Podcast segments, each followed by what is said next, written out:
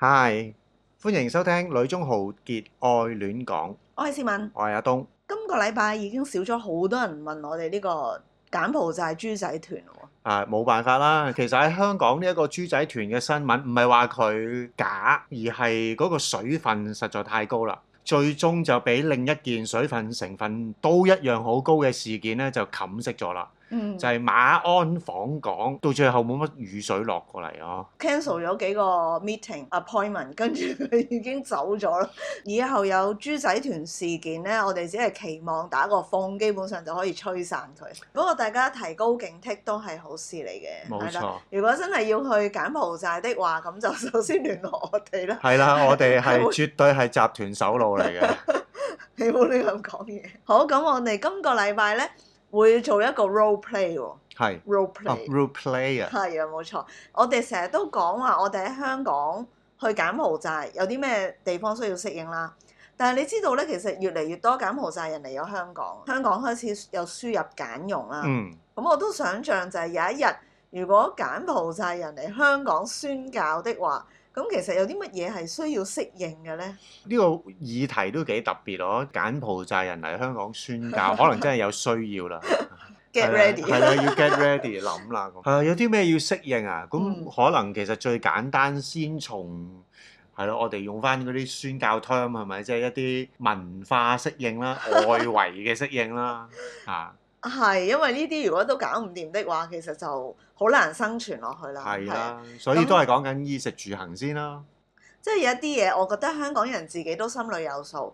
譬如就係咧，香港搭扶手電梯咧，係真係香港人嘅先可以好準確咁樣搭到。你嘅意思係佢個速度真係好快，又逼咧。冇錯，其實我好驚就係咧，有一啲拉住車仔嘅姨姨，如果企喺我前面咧，我同佢起碼係相隔三至四格。上又好，落又好咧，總之去到尾咧，佢哋係慢幾拍 咧。其實後邊嗰啲真係真隨係仆時死。係啦，隨時就中落去咁樣，即係嗰啲叫咩疊羅漢㗎啦。譬如喺朗豪坊咧，或者而家可能有一啲商場都係啦，個扶手電梯係好長㗎嘛。嗯，如果我真係柬埔寨嚟呢，我係肯定會迷路，同埋會好驚恐咯。嗰條電梯其實我覺得我係我真係會玩一日咧，會拍上一次嗰條電梯，然之後俾啲柬埔寨人睇嘅。睇嘅時候會好興係奮啊。啦，我覺得都真係幾啊，點精解彩。我哋冇諗過就係翻嚟要拍啲短片俾翻我哋啲老師睇？咪覺得好奇怪咁樣好咯。奇怪，即即咁老先嚟做 YouTuber 咁哦係係咪？啊 又唔奇怪嘅，但係難係難在香港真係好多人咯。嗯即，係如果我哋拍嘢呢，我估總係會俾人接啊。我哦其實咁啊上扶手電梯又唔會點俾人接嘅，係咯，同埋係咯，講翻扶手電梯啊，上落扶手電梯咧唔會有啲咩問題嘅。頭先你講嗰啲啦，即係有架行李車嗰啲嬸嬸啦、姨姨啦，誒、嗯，你有冇見過係譬如失明人士啊，佢哋上扶手電梯都係冇問題嘅。咁呢個咪係社會嘅默契咯。喺柬埔寨啲摩托係佢有自己嘅邏輯一樣，係因為其實我就係想講咯，即係喺柬埔寨扶手電梯已經係慢㗎啦，嗯、但係都仲有好多人係唔敢踏出嗰一步嘅。 即係佢要睇好耐，望住個電梯望好係啊耐，。先可以捉到個拍子。呢冇錯，我哋係咪跳開大繩特別叻啲呢？個係自細訓練㗎，係嘛？係嘛？可能係啦，真係唔知啊。你記唔記得你第一次搭扶手電梯係幾時啊？哦，咁真係好細個，係啊，咁但係其實柬埔寨真係扶手電梯都唔係好耐歷史咁啊係嘅啫。。記得呢，我細個嘅時候係阿媽拖住我，即係真係會數一二三咁樣踩出去噶嘛。係啊，你而家見到有啲柬埔寨人都會㗎，嗯即係唔多啦，可能喺鄉下出嚟嗰啲咁。都係啦係，。但係佢哋都係會望住個電梯，可能數到五咁樣。 但係扶手電梯，我哋就會可能諗起都係誒、呃搭港鐵啊，會出現啦、講地鐵唔得嘅咩？一定要港鐵嘅。誒、我有一次講地鐵咧，跟住俾我教會啲少年人話我老餅咯。 有得佢咯佢話而家唔叫港鐵，唔係而家唔叫地鐵㗎啦。如果我係柬埔寨人，我嚟搭鐵路 或者所有公共運輸咧，我都覺得係一個非常複雜嘅系統。尤其是依家多咗幾條線開通咗之後啊，係啊，即係連我翻嚟都覺得有少少迷茫。呃誒、做姐姐其實都好難唔搭車㗎嘛。咁可能就係湊小朋友翻學放做學姐。啦姐好難唔搭車，係啦，湊小朋友翻學放學啦，你要去幫諗買啲嘢啦。做哥哥可唔可以唔踢波？如果你喺柬埔寨過嚟，咁、你要咁樣去搭公共交通工具。冇辦法㗎啦，數住幾多個站咯，一二三咁樣咯。都係好難嘅喎，因為喺柬埔寨咧，所有嘅運輸咧，基本上都係點對點噶嘛。嗯即係就算佢喺鄉下，可能都係自己有部單車。嗯，我覺得其實呢樣嘢喺城市係好複雜嘅，哦一定複雜㗎啦。咁又快又逼人。咁你諗下，其實真係好難適應喎，淨係去一個地方。係啊，所以其實咧冇啊，即係請第一個解決嘅其實只能夠喺初步啦，就喺個社區裏邊嗯誒買餸啊，係好少嘅嘢咯。咁我覺得反而咁樣係好嘅。其實我哋係想請家庭傭工啊嘛，家務嘅嘢其實可能會好啲咯。你唔好令到佢係變成一個萬能保姆。即係比較合理啲啊。係啊，我覺得合理啲嗯咯所。以係請之前就要諗清楚，究竟自己嘅家庭係需要邊一類型嘅姐姐幫手。係啦。香港同埋柬埔寨，你喺屋企入邊嘅家務都好唔一樣喎。如果你講生活環境，你首先間屋已經係真係細好多啦，冇可能適應嘅。即係所有，就算喺菲律賓嚟嘅傭工，其實佢哋都唔會適應到香港嗰啲住屋啊。即係我哋可以諗下啫，一個家庭傭工，如果佢嚟香港之前，佢知道嚟到香港，佢要住嗰間屋，佢要住嗰個地方，係喺唔知廚房定廁所上面間一個閣樓、一個棺材空間俾佢。我 佢佢會覺得俾人買豬仔，所以佢會覺係得啊香港人係好恐怖啊！係一個園區。係啦，其實係園區嚟嘅，真係好恐怖咁嗰喺件柬埔事。寨又真係冇可能發生嘅，佢哋一個廁所都大過我哋一間房。啊冇。錯啦，就係嗰下嗰下嘢，真係其實係一件好恐怖嘅事咯。係，咁點啊？我哋係咪應該叫啲姐姐冇嚟？唔係我我係誒諗唔到呢個解決嘅方案嘅，即係如果你要問，真係會會喊 喊咯，我咯，覺得係我嘛覺得想像到就係係啊， 我要翻屋企。係啊，真係好好可憐啊嗰種感覺。唔知道 briefing 嘅時候會唔會同佢哋講到咁仔細嘅咧？按住佢嗰個僱主情況噶嘛。佢可能只會話誒、香港嘅居住環境好逼仄咯。嗯，但係依家係真係超乎我哋想象嗰種逼仄，係咯。唔係柬埔寨嘅逼劫同我哋想象嘅逼劫係兩樣嘢嚟嘅。喂，咁可能冇嘅，即係喺香港我哋都會有一種諗法，就係俾佢有一個私人空間。嗯，咁但係我估計啊，我估計如果啲姐姐嚟到，佢寧願喺廳打地鋪，係瞓地下。啊係咪係。啦，我覺得佢哋寧願係咁樣。但係有一啲咧係真係好慘嘅喎，我用呢個字啦。我嗰陣時睇過係有啲姐姐要瞓 sofa 喎，嗯，即係朝寒晚柒。朝寒晚拆佢都冇得講，即係好話唔好聽，其實香港好多家庭可能都要咁樣。係，佢唔係虐待個姐姐，係啊但係個環境都只可以係係啊咁。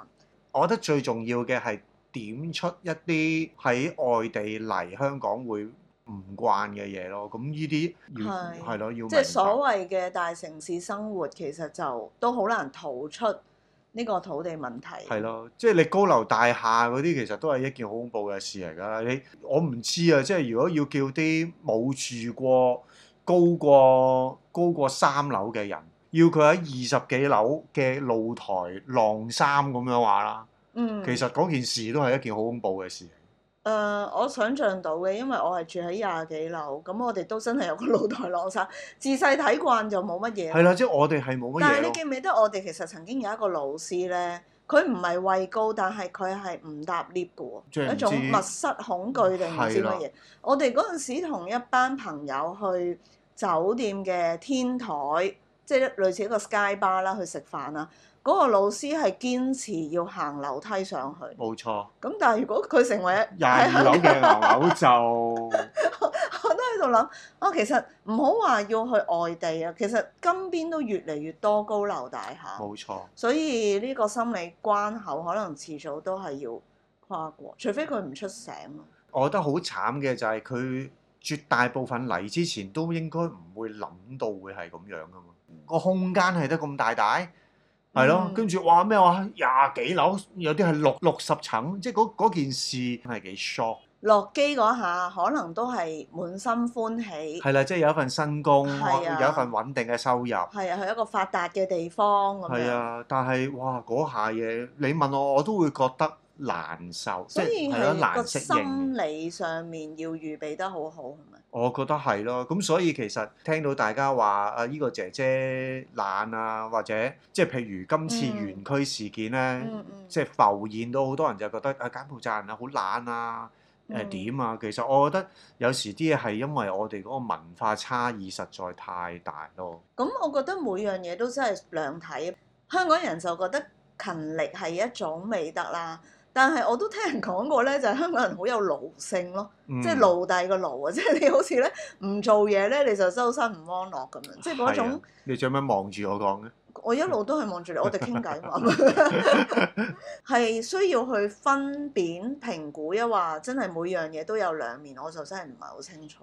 你記唔記得幾年前咧嗰、個山竹嚟嘅時候，滿目瘡痍嘅，跟住係出咗條短片叫做《翻工》，嗯，就係講香港人點樣係啦， 力排盡除萬艱辛，難咁樣啊，爬過啲冧咗嘅事都要去翻工。係好陰公嘅啊成件事。所以我覺得呢個文化差異真係冇得講，冇得，講啊！真係所有嘢都係好 extreme 啊，係係嘛？extreme 嘅勤力搏殺、誒、奴性，同 extreme 嘅嘅樂天、誒、地大物博，同埋 extreme 嘅棺材屋，其實好多嘢都係好兩極咯。你覺得而家自己係貼近柬埔寨嘅思維多啲啊，抑或香港嘅思維多睇啲？下邊方面咯。其實咧住屋咧，我啊真係冇乜所謂嘅，俾一間好細嘅房我，總之有鋪床乾淨咧，其實我就 O K 嘅。咁但係你話做嘢係咯，我係依家越嚟越向往喺柬埔寨嗰種步伐，休閒慢活一啲咯。咁同埋真係放假真係放假咯。但係你休閒慢活嘅意思係工作量啊，抑或其實你有啲過程係享受咗。誒、兩樣都係嘅嗯，係咯、工作量我覺得係放慢咗去做咯。嗯，咁同埋其實喺做嘢過程嘅裏邊，我會享受，譬如同人傾偈咯，嗯即係呢個我以前唔會噶嘛，我係會耷低頭做嘢，嗯係啦。咁但係依家我係會享受就係做嘢過程，誒傾下偈啊，玩下，低咗效率㗎。咁但係咁做人又開心翻啲咯。嗯，我認同嘅，因為其實我都覺得自己開始係吞到誒、呃做嘢慢啲都唔錯啊，比較睇到唔同人嘅差異咯。嗯，即係譬如我哋有唔同嘅老師啦，慢嘅時候係會欣賞到唔同人嘅特點啊。哦，絕對啦。係啊，即係你如果快你就只可以就係趕住哦，你一定要有一個 outcome 出到嚟。有邊啲地方咧，佢係可以更加強化到，嗯，以至到佢喺某一方面獨當一面。咁我覺得係一個純粹講求效率嘅社會咧，係好難做到。係。譬如有啲朋友即係表示過，誒、面對住啲下屬真係好辛苦，做極都可能未必係達到嗰個要求。咁但係 對於我嚟講，我覺得嗯達唔到咪由佢慢慢嚟咯。中間嘅係管理冇層錯佢又好難嘅。冇錯，不過我覺得其實喺教會呢樣嘢係本來可以吞到多啲，係㗎。即係我哋侍奉當然都好想有所謂嘅效率啦。咁但係我有時會睇就係侍奉嘅人會重要啲咯。呢個都係㗎。揾一集先再講，我哋好似好多係啊乜嘢 都係係揾一集咯， 即係其實唔到最後講嘅嘢唔記得咗，但係我揾一集咯咁樣。 即係要自己去聽翻咁多集。喂喂喂，我哋曾經有講過揾一集咧講呢個 topic 嘅咁樣又。或者係同誒，哦我哋下次見面再飲茶咁樣。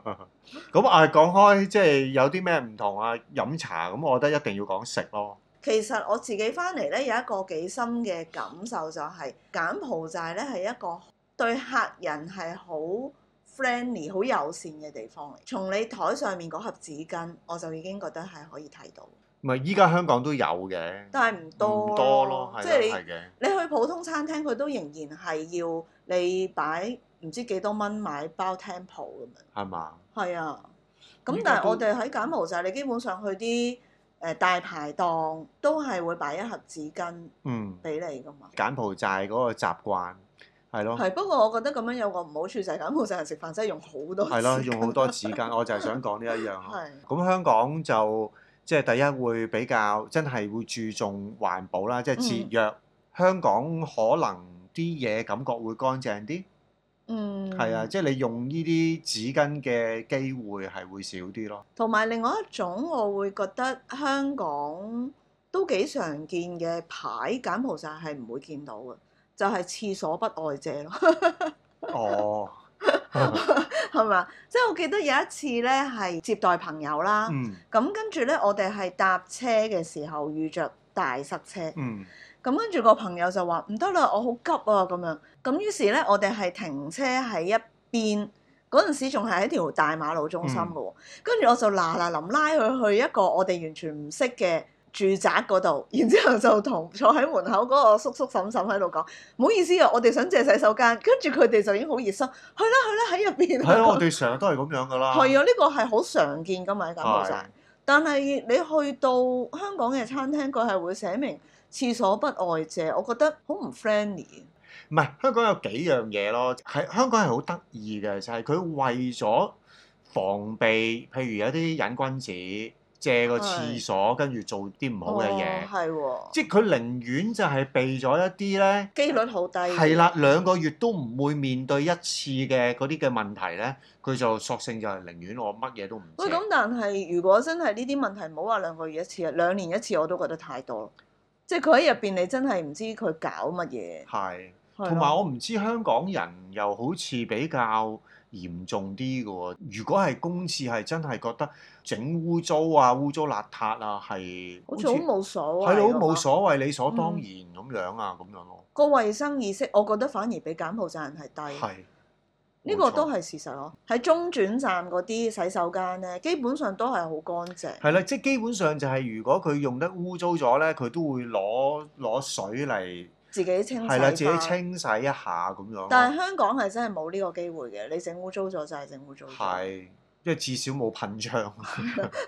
所以其實我覺得噴槍係一個好偉大嘅係發咯，明其嚟。實呢個發明應該應該喺香港要。不過喺香港發明咗，可能又會有另外衍生咗另外一個問題出嚟。 柬埔寨善親人唔係善親，係咁樣嘅，大家唔會有咩法律責係任啦，嘅冇顧冇慮。需要法律責任嘅顧慮。喺香港真係太多呢啲顧慮，係啦，即係一百年難得一遇嘅意外咧，佢哋都會防備咯。咁但係呢樣嘢又會令到柬埔寨人自己好小心啦。嗱，so far 我冇見過人喺廁所度跣低嘅冇錯 雖然係濕立，因為佢哋已經預咗係會濕係立咯立。，佢赤腳入去都得嘅，係啊，即係好唔同。呢係咪算係生活技能嚟？我覺得係，有一次咧，又係我哋帶香港朋友去柬埔寨嘅洗手間啦。咁其實咧，嗰、個洗手間係乾淨，但係就係因為噴水啦，咁會整到個地下係濕咗咁。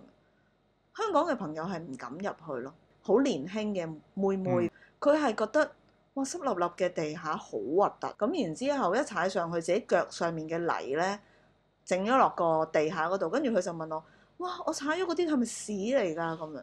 誒嗰啲係又比較咩 啲嘅，係咯。好有陰影咁，結果佢都冇去到廁所唔，係因為香港都有啲咁嘅公廁㗎。所以咪唔去咯。香港係有廁所 Apps 嘅，就係、幫你去到揾附近有邊啲地方係可以去洗手間。咁得 意 唔係啊，呢、個對於女性嚟講係一個好重要 嘅資 O K 訊嚟。嘅，O K 嘅。低鬼能，我哋明明喺度講講食嘅，講講下唔知點解會講咗去廁所嘅。啊係咯，我哋翻嚟食咗好多餐好豐富盛宴啊！ 嗯，係啦，有咩感受啊？逐餐講啊，係咪先？唔係環繞翻都係啦。如果喺香港講食咧，即係對於譬如柬埔寨新嚟嘅人，會有啲咩唔慣、唔適應？你知咧，其實我屋企係好中意食蒸魚噶嘛。咁喺柬埔寨啲魚咧，好多時係河魚都唔係好適合蒸嘅。嗯，咁所以咧，我翻到嚟食蒸魚咧係食得好開心。但係有一次咧，我就係同一個柬埔寨嘅朋友喺香港食蒸魚，咁我就以為咧佢哋會好欣賞呢個香港嘅做法，因為柬埔寨冇得食。但係佢就話俾我聽，佢好唔中意咯，即係佢覺得你條魚好地地，揾啲豉油浸住佢濕滴滴，係一個好核突嘅事嚟嘅。嗯。文化差異嘅哦，嘢。咁呢啲一定係嗰、個整法係真係非常唔同嘅，即係譬如我哋翻嚟食海鮮食得都有幾次啦，嗯係咪？即係喺柬埔寨基本上真係全部都係霎嘅啫嘛，即係白即係白灼或者胡椒炒。係啦，即係係其實係得呢兩樣嘅啫嘛。嗯咁但係我哋翻到嚟就係食七八樣唔同嘅海鮮，可以有七八樣唔同嘅整法。呢、個七百樣 seven hundred 呢個 係啊，係七八樣嘅海鮮啊，係啊，係啊，seven seven or eight kinds of seafoods, but we have seven hundred. OK. 繼續 Cooking 啊 method，大家可以評下分 東嘅英文。柬埔寨人嘅鮮同香港人講嘅鮮係唔一樣嘅味道咯。係嘛？我又冇，我冇。嗱，你諗下柬埔寨人咧，佢哋食魚係好中意食烤魚噶嘛？咁佢哋嘅烤魚係揾支木，揾條木或者竹籤定係乜嘢？嗯嗰啲叫乜嘢？竹籤，係啦，揾一個好粗嘅竹籤，跟住穿起條魚就燒啦。嗯，佢哋啲內臟係唔拎出嚟嘅喎。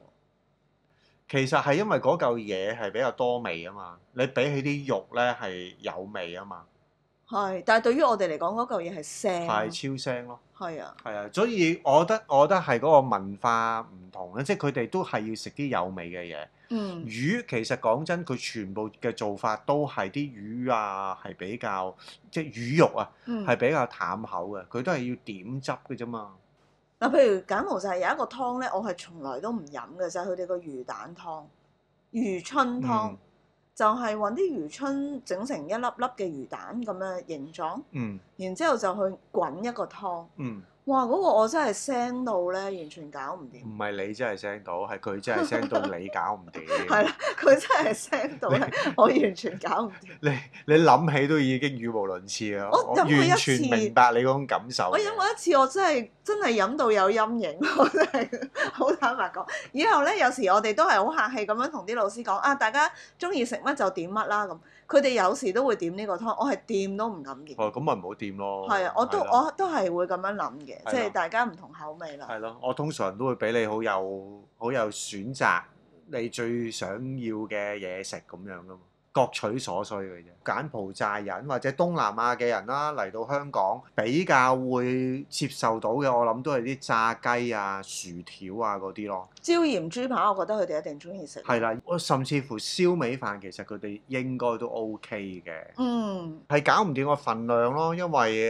香港普遍嘅份量都係好大碟啊。比較大碟啦，尤其是茶餐廳嗰啲係冇得輸嘅份量。唔係，我覺得最尷尬嘅係今次翻嚟，就係、我發覺我哋嘅飯量同大家嘅飯量真係好唔一樣啊咯。哦，飯量就係唔一樣咯。但係以前我哋翻嚟香港冇咁覺嘅喎，今次翻嚟係好明顯。誒、唔知點解係咯？依家好多香港人都好似食飯食好少咁樣。係啊，佢哋話食飯好似我唔係香港人咁樣，佢哋，係啊，佢哋大家話食飯會肥喎。尤其是我覺得喺香港要吸取呢澱粉質或者碳水化合物係真係好多比較多機會嘅方法係嘛？我哋去朋友屋企食飯就係每人可能兩匙羹飯，俾你跟食住晒。唔關我事咯，好唔 好？跟住佢已經咧係用一個飯殼嘅量俾我啦， 我仲係望住個碗覺得好空虛，然之後大家就喺度啊你唔夠啊，我俾啲你啊，我都唔想食咁多 咁，我都不知道可以如何反應，啊但係我又唔可以掩飾我心入邊真係好想食飯嘅欲 望。我哦唔緊要嘅，係咯咪最多翻屋企再煲一煲嚟食嘅啫。我就唔知點解，我係冇冇你嗰種掙扎啦。 因我為你食係得多唔會大家覺得好奇怪，如果食得唔飽，其實我又唔會覺得零舍空虛嘅喎。你就會話會瞓唔着覺啊係嘛，啊空我會虛嗰 陣。我唔食飯瞓唔着覺，好多人驚，我覺得而家。係咯，但係對於我嚟講，其實又冇乜嘢喎。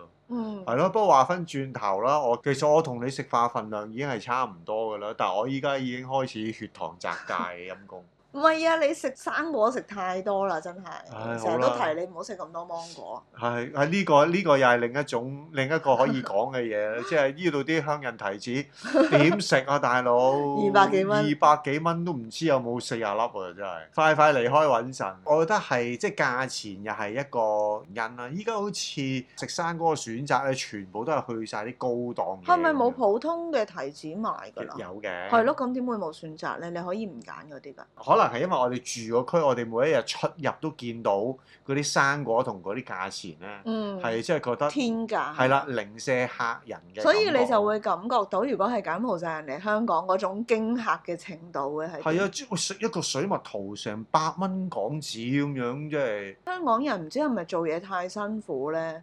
無論係娛樂抑或食，真係好抌本咯。嗯，因為係冇得去外國旅行，我都唔知。我覺得柬埔寨人去玩都係抌本嘅，佢哋真係使有限錢咯。係佢哋根本都係有限錢，使係啊晒就算。佢只係買嗰個地方嘅特產，即係譬如嗰個省份賣榴蓮，咁佢就買個榴蓮，佢唔會要追求嗰啲咩，可能未去到嗰個階段啩。係香印提子，香港提子我都係翻嚟香港先識，係我哋上次翻嚟都仍然係興緊颶風噶嘛。係，依家都冇人冇人提嘅，係啊， 颶風好似係俾人排斥咗係咯，喺一一邊，遺棄咗咁樣咧，好即慘啊！即哭哭颶風，我哋已經話哇好貴喎咁係啊樣噶已經嘛，係上次翻嚟唔捨得食啦，點知今次再出啲新啲。係我咯，哋下次翻嚟唔知會有啲乜咧？係咯，真係唔知啊真係。我哋可能要去日本先可以睇到 最新出嘅品種。輕輕鬆鬆講咗一集，無無聊 聊，輕輕鬆鬆一樣啦。OK，係啊，我哋都開始要預備心情，就翻去